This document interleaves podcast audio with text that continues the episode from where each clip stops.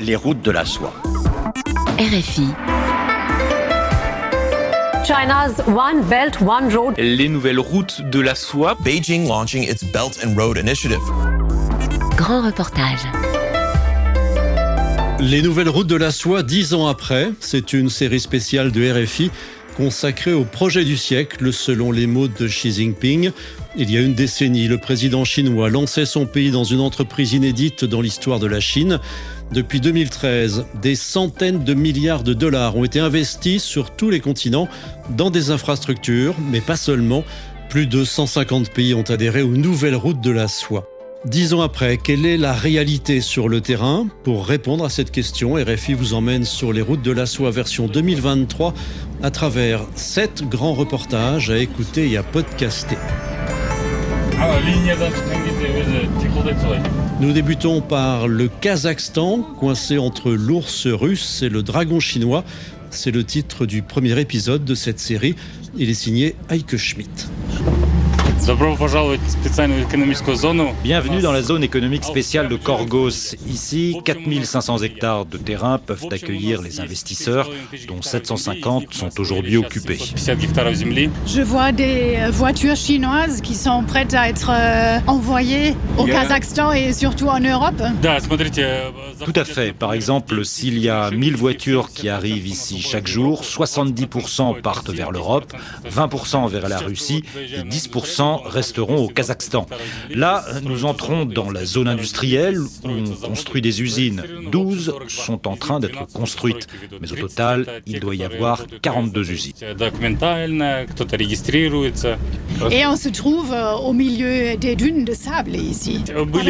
Jusqu'en 2014, c'est vrai, il n'y avait que des dunes ici. Mais depuis, nous avons tout aplani et installé tout, l'eau, les canalisations, l'électricité.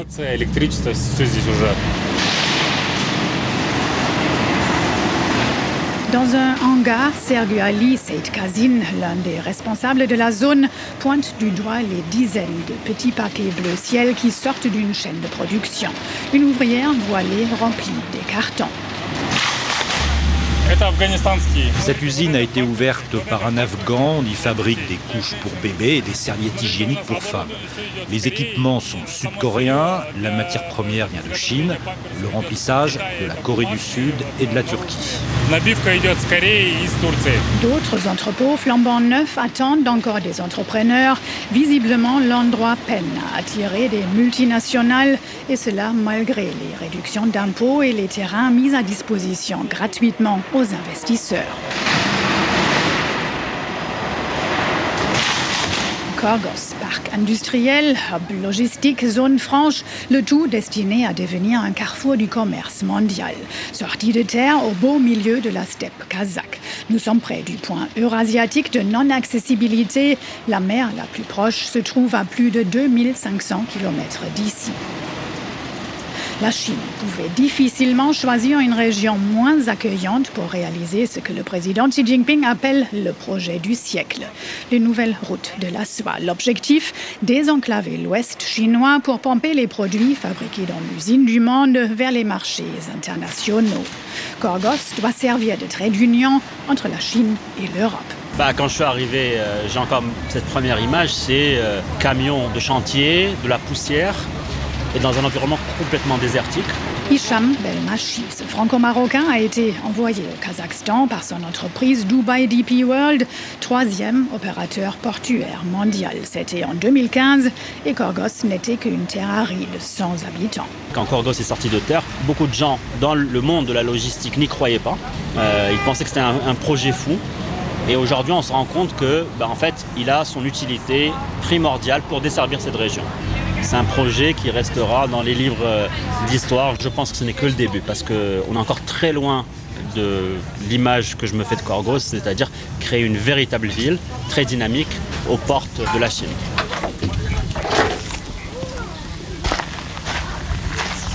Cette ville nouvelle s'appelle Nourkent. Plantée dans la steppe, fouettée par des vents de sable en été et en hiver, le thermomètre descend à moins 20 degrés. L'ensemble de bars d'immeubles tristounés ne donne guère envie d'y vivre, avec ses aires de jeu envahies d'herbes folles et ses façades en plâtre déjà défraîchies. À terme, 100 000 personnes doivent y habiter, mais jusqu'à présent, seuls 4 000 ouvriers du rail et des douaniers ont élu domicile ici. Parmi eux, Ayman et sa famille. Bonjour, nous habitons ici depuis 2013. Nous travaillons pour la Société nationale des chemins de fer. Mon mari travaille comme mécanicien et moi, je m'occupe du centre des loisirs pour les ouvriers. Nous sommes très heureux ici. La société nous loge gratuitement et en hiver, les appartements sont bien chauffés. Nous sommes venus de l'Est du pays parce qu'ici, nous gagnons bien mieux notre vie.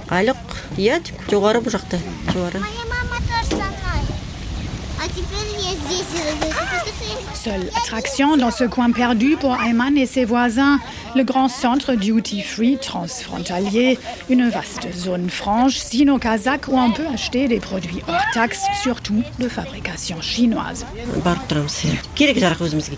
Oui, il y a de tout là-bas. Nous n'y allons pas souvent, juste pour nous promener, par curiosité. Il y a des produits bon marché.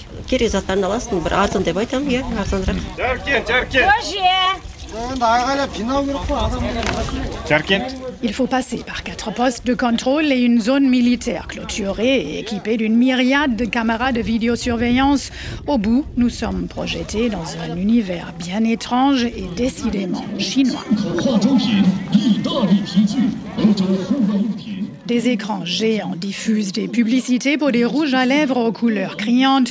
Dans les boutiques climatisées, du lait de chamel en poudre côtoie des sacs Armani et du cognac Louis XIII. Ici, tous les prix sont affichés en yuan, la monnaie chinoise. La grande carafe en cristal baccarat coûte 240 000 yuan, soit 30 000 euros.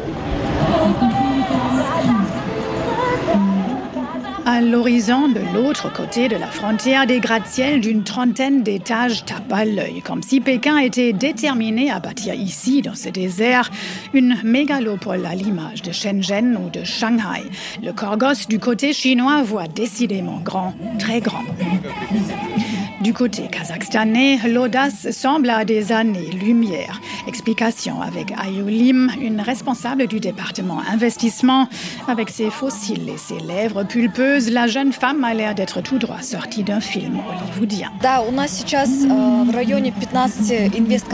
En fait, sur le côté kazakh, la plupart des bâtiments ont été construits par des promoteurs locaux et nous cherchons encore des investisseurs. Euh, cinq projets sont déjà terminés, mais sept autres sont sont encore en cours. Vous voyez là-bas les grues. Puis dix autres projets sont encore au stade d'élaboration. Difficile de s'imaginer les caravanes de chameaux passer par cet endroit à l'époque des anciennes routes de la soie.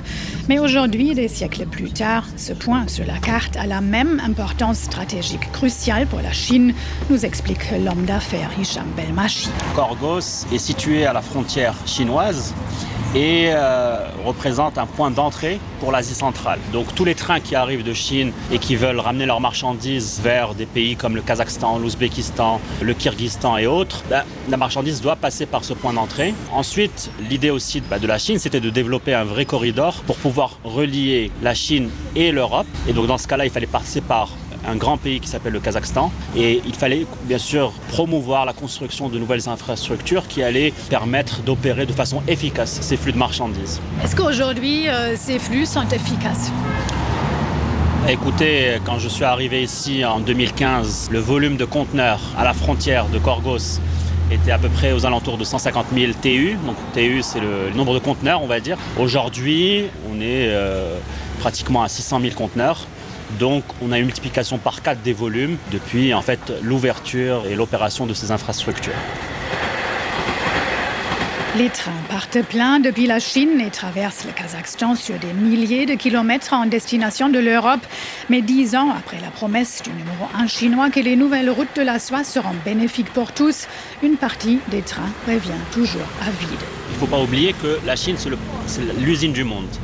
Donc il y a toujours euh, un déséquilibre entre euh, l'export de Chine et l'import vers la Chine. En revanche, de plus en plus de producteurs d'automobiles en Chine ont commencé à utiliser les trains pour importer des pièces détachées ou des moteurs ou je ne sais quel type de produit en relation avec les voitures depuis par exemple l'Allemagne ou, euh, ou la France. China Shipping, Costco, Maersk, Hyundai, dans la gare d'Altingol, avec ses bâtiments massifs de style vaguement romain, des dizaines de conteneurs sont alignés sur la voie ferrée. Sur le quai, quelques bancs publics, mais aucun passager n'arrivera ni ne partira de cette gare. Il n'y a que des trains de fret bourrés de produits made in China qui attendent sous le soleil brûlant, au milieu des dunes et des routes flambant neuves qui parfois mènent nulle part. Ah oui, il y a aussi ce soldat kazakh qui descend de sa tour de garde. Non, non, there's nothing. It's just for my souvenir. Dans cette zone frontalière sous haute surveillance, il est interdit de prendre des photos. Il faut donc les supprimer. À quelques kilomètres de là, des ouvriers du rail s'activent sur des immenses portiques. Tout ici ressemble à un port, sauf que tout autour, il n'y a ni la mer, ni un fleuve, juste une vaste plaine où de temps en temps, on voit un cavalier qui fait brouter son cheval. Nous nous trouvons ici dans le port sec de la zone économique spéciale. Ici, les trains chinois sont déchargés et les conteneurs sont ensuite transbordés depuis le rail chinois, plus étroit, vers le rail kazakh, plus large la différence c'est de 85 mm. 85 mm. Pour un train classique de 50 conteneurs, cette opération prend environ une heure déchargeons 16 voire 17 trains par jour ici. Avant la pandémie, il n'y en avait que 4, c'est donc 4 fois plus. Comment vous l'expliquez? La Chine avait fermé la frontière, le transport par la route était donc interdit, seul le passage des trains était autorisé, le chemin de fer a donc fait ses preuves. Combien de temps mettent ces trains de Korgos à l'Europe, à leur destination, peut-être à Duisburg en Allemagne ou ailleurs? Nous pouvons transporter les marchandises de l'ouest de la Chine jusqu'à Duisburg en Allemagne en deux semaines. Cinq jours de Lianyungang à Korgos et neuf jours de Korgos à Duisburg. C'est beaucoup plus rapide que la voie maritime et un peu plus cher. Quant à l'avion, le train est moins rapide mais beaucoup moins cher. На самолете, но дешевле. Поставим? Hicham Belmachi le confirme, la pandémie a donné un coup d'accélérateur à ce port sec, un port détenu à 49% par le géant chinois du transport maritime Costco et une autre société chinoise. Pendant que les gens étaient euh, cloîtrés chez eux, bah, ils ne voyageaient pas, ils n'allaient pas au restaurant. Et donc du coup, ça fait un énorme boom du commerce en ligne mondial. Beaucoup de commandes sont arrivées en Chine et il a fallu bien sûr exporter ces marchandises-là. Les navires ayant atteint leur capacité maximale, eh ben, il fallait se rabattre sur d'autres voies. C'était soit l'aérien, soit le, le, ferroviaire. Et le ferroviaire a connu une croissance fulgurante durant la période Covid. Heureusement, Corgos était prêt à cette période-là. Et donc du coup, c'était euh, le bon moment pour Korgos. Et la guerre en Ukraine a-t-elle aussi redistribué les cartes en Asie centrale et permis à la Chine de s'engouffrer dans la brèche laissée par une Russie affaiblie? Depuis qu'il y a eu la guerre en Ukraine, ce qu'on a remarqué, c'est qu'il y a eu un retrait de beaucoup d'entreprises internationales et surtout les plus grands vecteurs maritimes vers la Russie, c'est-à-dire les grandes compagnies maritimes internationales ont interrompu leurs escales en Russie. Donc il a fallu complètement redessiner la logistique dans cette région du monde, c'est-à-dire que les Kazakhs, les Ouzbeks, les Kirghizes, au lieu d'importer une grosse partie de leurs produits depuis la Russie, se sont tournés directement sur la Chine. De plus en plus de transports de marchandises contournent déjà la Russie en passant plus au sud via la mer Caspienne vers l'Azerbaïdjan et la Turquie. Petit à petit, le Kazakhstan se détourne de son allié de toujours, la Russie. L'année dernière, le commerce entre la Chine et le Kazakhstan a augmenté de 34%. C'est plus que ces 30 dernières années.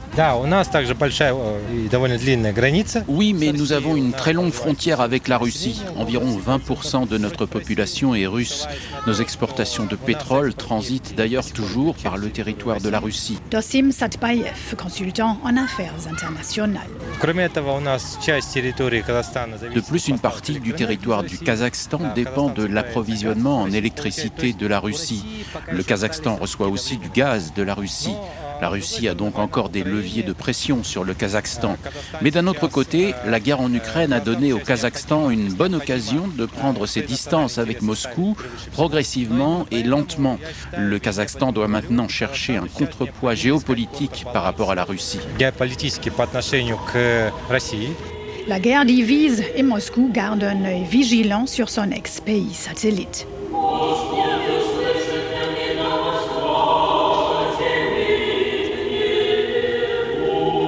Le prêtre orthodoxe de la cathédrale de l'Ascension d'Almaty, la bouillonnante capitale économique, a été récemment licencié. Il avait pris position pour l'Ukraine et contre l'envahisseur russe. À quel sein se vouer? Au Kazakhstan, beaucoup se posent cette question. Faut-il craindre qu'après avoir vécu sous tutelle soviétique, le Kazakhstan passera sous tutelle chinoise? C'est ce que prédit l'opposant Abzal Dostiyar. On voit bien que notre gouvernement s'est beaucoup rapproché de la Chine, surtout depuis le début de la guerre en Ukraine. Beaucoup de gens le disent ici. Si l'Ukraine perd cette guerre, nous serons les prochains sur la liste. C'est pourquoi, depuis le début de la guerre, notre gouvernement développe nos relations avec la Chine à un rythme effréné. C'est une grande menace. Cependant, les milliards d'investissements chinois ont ravivé un sentiment anti-chinois ancré depuis des siècles dans la société kazakh. Bien sûr, il n'y a que les Chinois qui ont profité de la coopération. Le Kazakhstan, ce n'est qu'une bouchée de pain pour eux. Et nous, on a accumulé les dettes. Le gouvernement a même promis l'allocation pendant 25 ans de nos terres aux étrangers. On a tous compris que c'était au profit des Chinois. Pour gérer les 56 usines construites par la Chine, ils sont venus avec leurs propres ouvriers. Dans la capitale Astana, ils ont construit une avenue de 36 km. Mais le prêt pour financer ces travaux n'a été disponible que pour des sociétés chinoises.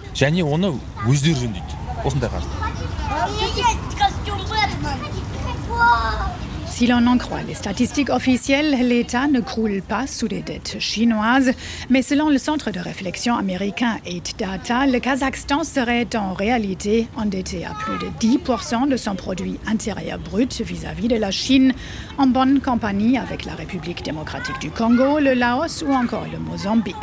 Lorsque Xi Jinping a accueilli en mai dernier les dirigeants de l'Asie centrale en grande pompe à Xi'an pour leur faire de nouvelles promesses d'investissement, certains ont pris peur, comme Aina Sharmanbayeva. Elle est présidente de la International Legal Initiative, une ONG pour la défense des droits de l'homme. Parce que la Russie faiblit de jour en jour à cause de la guerre en Ukraine. Du coup, la Chine en profite pour mettre en place une sorte de front anti-occidental contre la démocratie, contre la société civile. Et le projet des nouvelles routes de la soie ne fait que renforcer l'influence de la Chine. La Chine s'appuie sur les régimes corrompus dans nos pays afin de gagner en influence.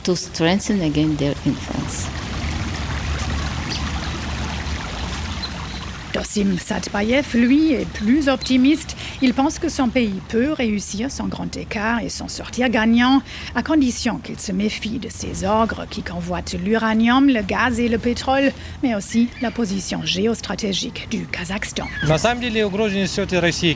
La Russie et la Chine sont toutes les deux une menace pour nous. La Russie en tant que voisin agressif et la Chine en tant que puissance économique hégémonique aux ambitions impérialistes. En prenant nos distances avec l'ours russe, il ne faut pas tomber dans la gueule du dragon chinois. Mais l'essentiel, c'est que le Kazakhstan a une importance cruciale pour la Chine, surtout depuis la guerre en Ukraine, et aussi à cause de la tension autour de Taïwan. La Chine comprend bien que s'il y a un conflit militaire là-bas, alors la partie terrestre doit continuer à fonctionner pour remplacer la voie maritime de la route de la soie qui serait bloquée. Le Kazakhstan a donc toutes les cartes en main pour tenir à l'ours russe, tout comme au dragon chinois. Le Kazakhstan entre l'ours russe et le dragon chinois. Un grand reportage de Heike Schmidt, réalisation Eva Piedel. C'était le premier des sept épisodes de notre série Les Nouvelles Routes de la Soie dix ans après. Dans le deuxième volet, nous partirons en Malaisie, point de passage vital du commerce maritime mondial et chinois en particulier. Les nouvelles routes de la soie dix ans après, une série spéciale de RFI à retrouver sur notre site internet et en podcast.